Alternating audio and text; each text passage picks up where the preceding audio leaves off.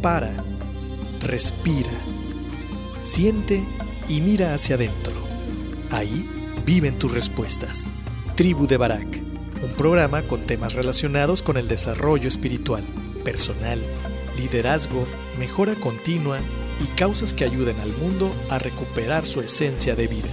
Tribu de Barak, edificando tu ser en las tres dimensiones, cuerpo, alma y espíritu. Caminemos juntos hacia lo mejor que la vida nos tiene reservado según nuestra voluntad. Bienvenidos. Bueno, te decía, este, antes de irnos al corte el día de hoy, vamos a hablar del anti-branding personal, pero primero, si tú te perdiste el programa aquel, es muy probable que te lo hayas perdido, fue hace más de, dos años. El segundo programa de, la, de Luna Nueva era del, del, branding personal o marca personal. Pero, ¿qué es el branding personal? Pues esencialmente es un concepto eh, que, se, que se desarrolla a nivel del individuo, una, una marca, en elaborarla, en transmitirla y en protegerla. Es decir, todo aquello lo que yo soy, lo tengo que dar a conocer de una manera en que yo me identifique con esa manera de darla a conocer.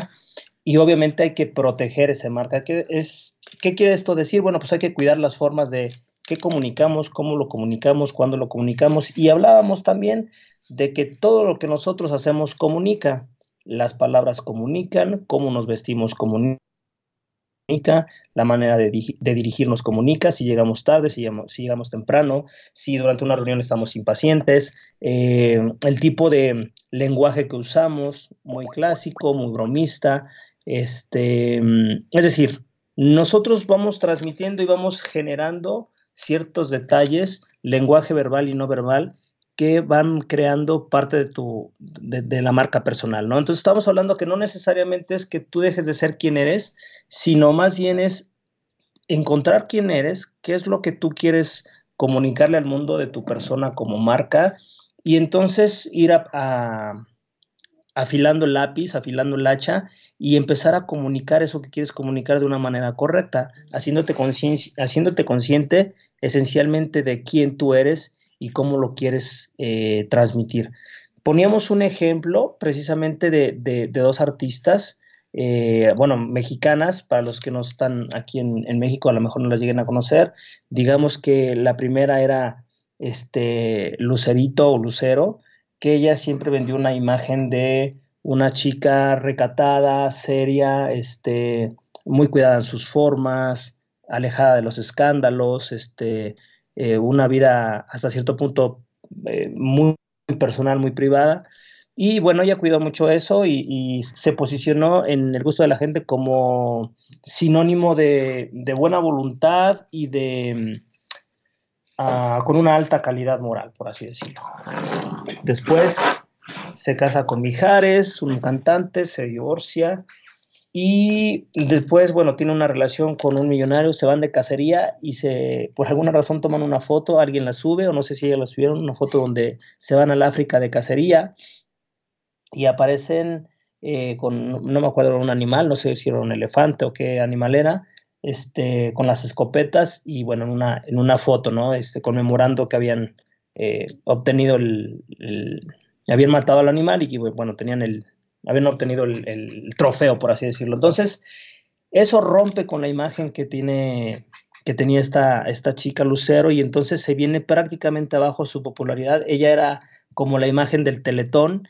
Para nuestros amigos que tampoco son de México, el Teletón, bueno, era, e, es un, es un programa que arma, Televisa donde se recauda dinero, donde uno como persona eh, pone dinero este, las empresas ponen dinero y bueno, básicamente es para la recuperación, para centros de atención, para gente de escasos de recursos que tienen que ver con, con servicios eh, médicos y, este, y psicológicos, ¿no? Para los niños este, desfavorecidos, donde, donde mm, eh, niños con capacidades diferentes van a rehabilitación, este, los que están sufriendo cáncer. La, verdad es que la el concepto, bueno, pues está, está, muy montado a través de la buena voluntad y el querer ayudar, ¿no? Entonces, cuando esto pasa, eh, pues se viene abajo ese, ese, ese branding personal, esa marca personal que había construido Lucero a lo largo de muchos años y prácticamente queda en, el anonimato, ¿no? Queda eh, fuera de, los, de la opinión pública y deja de ser la imagen también del Teletón. Es decir, algo que fue en contra de lo que ella proyectaba, bueno, se derrumba, ¿no? Y el otro caso era Alejandra Guzmán. Alejandra Guzmán, eh, ella siempre ha proyectado una eh, actitud irreverente, este, no cuida las formas, de escándalo en escándalo. y bueno, esto hace esencialmente que, que, bueno, que la gente, la opinión pública tenga una, una opinión sobre su reputación en determinado lugar, ¿no? ¿Esto que, esto que genera? Bueno, pues si de repente ves que hay un escándalo de que le encontraron drogas y alcoholizada en un aeropuerto, pues eso no te causa ninguna extrañeza, puesto que ella se ha manejado de esa manera, es decir, es congruente con su, con su marca personal. ¿no?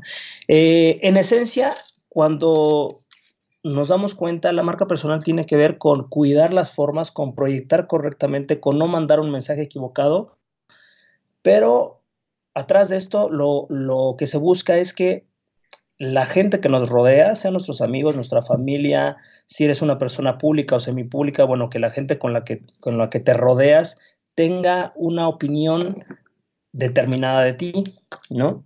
Y entonces esto pues viene mucho más atrás en el condicionamiento humano que nosotros, eh, como nosotros fuimos educados, ¿no? Cuando éramos niños, bueno, pues necesitábamos portarnos bien para agradarle a papá y mamá. Eh, cuando te iban a dejar eh, jugar en la casa de los amiguitos, te decían, te portas bien, no, no, si te dan de comer, te de comer lo que sea, este, no le contestes a los mayores, o no sé, te pedían que guardaras determinadas formas para agradar, que tu conducta le agradara a tus anfitriones. Y bueno, cuando crecemos, conocemos gente, de repente nos queremos enamorar y empezamos a quererle agradar a esas personas para poder embonar, o simple y sencillamente cuando somos adolescentes, eh, necesitamos, tenemos una necesidad de ser de pertenecer a un círculo, a un gremio, y bueno, a veces empezamos a hacer cosas que, que, van en contra de lo que nosotros nos gustaría, sin embargo, sin embargo, este, eh, no son parte de nosotros, pero con tal de pertenecer a determinado grupo, eh, pues tenemos que, eh, ¿cómo se llama?, que hacer cosas que a veces no estamos muy de acuerdo, ¿no? Entonces, con esa necesidad de pertenecer, de agradarle a los demás, vamosle dando reversa a lo que esencialmente nosotros somos y creemos. Este condicionamiento que vamos teniendo nosotros conforme vamos creciendo es prácticamente inconsciente y lo llevamos de generación en generación y de repente un día despiertas y como papá te das cuenta que le estás pidiendo a tus hijos lo mismo que te pidieron a ti, que se porten bien, que no sean groseros, que se coman la comida, que no le falten respeto a los mayores, que hay que ir bien limpios a la escuela, que hay que bañarse, que hay que pararse eh, temprano, este, mm, no sé, una, una determinada serie de, cuestiones donde lo que, lo que vamos eh, generando básicamente es un condicionamiento de la manera de ser, de, sentir y de pensar con relación a muchas cosas. Y entonces nos vamos volviendo, o vamos, sí, nos vamos haciendo de generación en generación, nos vamos eh, delegando una necesidad impositiva de, buscar el agrado de los demás. Y se convierte en una, en una adicción hasta cierto punto, en una necesidad de agradar a los demás. Eh, incluso cuando nosotros eh, tenemos una personalidad confrontativa, de alguna manera quiero agradarle a un grupo de gente, aunque no necesariamente los que están cerca, sino los que opinan positivamente con relación a cómo yo me muevo. Y nosotros vamos creciendo en este sistema y lo primero que vamos aprendiendo, una de las primeras cosas que van marcando nuestra vida sin darnos cuenta es el ponerle etiquetas a todo, a todos y a, y a la vida misma. Si el día está nublado, es bueno o malo, es triste o alegre, si una persona es de determinada forma, es buena, mala, pesada, lo que sea. Este, si el coche está sucio, está, está bien, está mal, es sinónimo de que eh, nos divertimos porque fuimos a la playa, no sé. Le vamos poniendo etiquetas a todo y a todos. Pero esas etiquetas se las ponemos a partir no de la persona o no de la situación, sino de la información y el background que nosotros nos hemos ido gestando a través de todos estos años de condicionamiento. Y entonces lo que para para en algún lugar del mundo es bueno, para algún lugar del planeta es malo. Entonces la etiqueta va a cambiar conforme a la cultura, conforme a la persona, conforme a sus ideas limitantes, conforme a ese, ese condicionamiento, ese, ese esclavecimiento, esa necesidad que nos vamos forjando de agradar a los demás. Y entonces las etiquetas que nosotros vamos poniendo eh, van a ir cambiando conforme a la circunstancia, conforme a la persona o, a la cosa que te estés refiriendo, conforme a, tu, a tus emociones en ese momento, lo que algo era muy feo eh, en, el, en, el, día en que tú estabas triste, puede ser algo no tan feo cuando estás de mejor humor. Es decir, la etiqueta va cambiando conforme a nosotros. Y lo más curioso de esto es que realmente no hay etiquetas, las etiquetas las pone el ser humano. Te voy a, tratar de explicar esto lo más claro posible.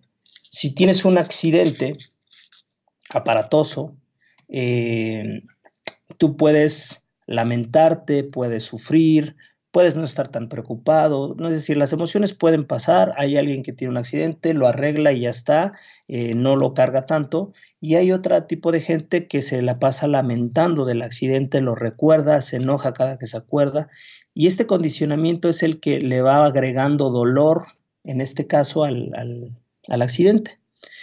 Tampoco vamos a decir que el accidente pudo haber sido bueno necesariamente, sin embargo, vamos a decir que el accidente impidió que llegaras a tomar un vuelo, el mismo vuelo que tuvo un accidente y se cayó. En ese momento, esa etiqueta que le habías puesto de malo, pasa, la quitas y le pones una de que qué bueno que tuvo un accidente, porque gracias a ese, gracias a ese accidente no llegué al avión que se cayó y todos se murieron, ¿no? Entonces en ese, en ese momento la etiqueta cambia. Pero realmente el accidente fue solamente eso, un accidente, punto. Nosotros le vamos colgando alrededor de ese accidente diversas etiquetas, desgracia, mala suerte, este, estamos alados, eh, la gente es imprudente en Puerto Vallarta, bueno, yo que vivo en Puerto Vallarta, ¿no? Es muy curioso esta parte de prácticamente a todos los lugares donde me ha tocado viajar, que por la fortuna de Dios han sido muchos, eh, por, mi, trabajo que tenía anteriormente. Y en cada lugar yo creo que no hubo uno que no me dijera, no, aquí la gente maneja bien mal. y, entonces, pues resulta que es el condicionamiento que nosotros como seres humanos le vamos poniendo, en este caso, a, la gente que nos subimos al volante, nos transformamos, ¿no? Nos volvemos otros.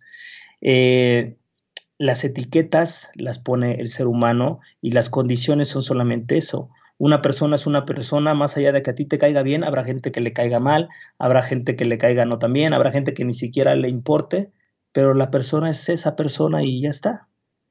La etiqueta la ponemos nosotros. Entonces, vamos a hacer una pequeña pausa, vamos con la segunda, con el segundo eh, corte musical también de Il Bolo y regresamos para entrar de lleno ahora sí al tema del, anti-branding personal. Basado en toda esta información que te acabo de dar, vamos a desmenuzar por qué, de dónde nace o cómo se hace el, el, el anti-branding personal, que no es, un, no es un término, por así decirlo, como que usado o popular, es algo que yo quise poner para tratar de explicar lo que vamos a tratar y le quise poner algo que, que, fuera muy acorde con lo que vamos a hablar. Entonces, no te vayas, regresamos, se va a poner todavía mejor.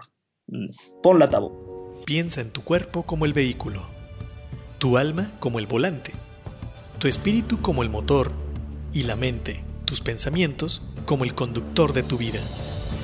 En la tribu de Barak observaremos y edificaremos el vehículo, poniendo al conductor al volante, utilizando el motor en favor de la vida y el bienestar todos los viernes, 10 de la mañana, por turismoradio.com.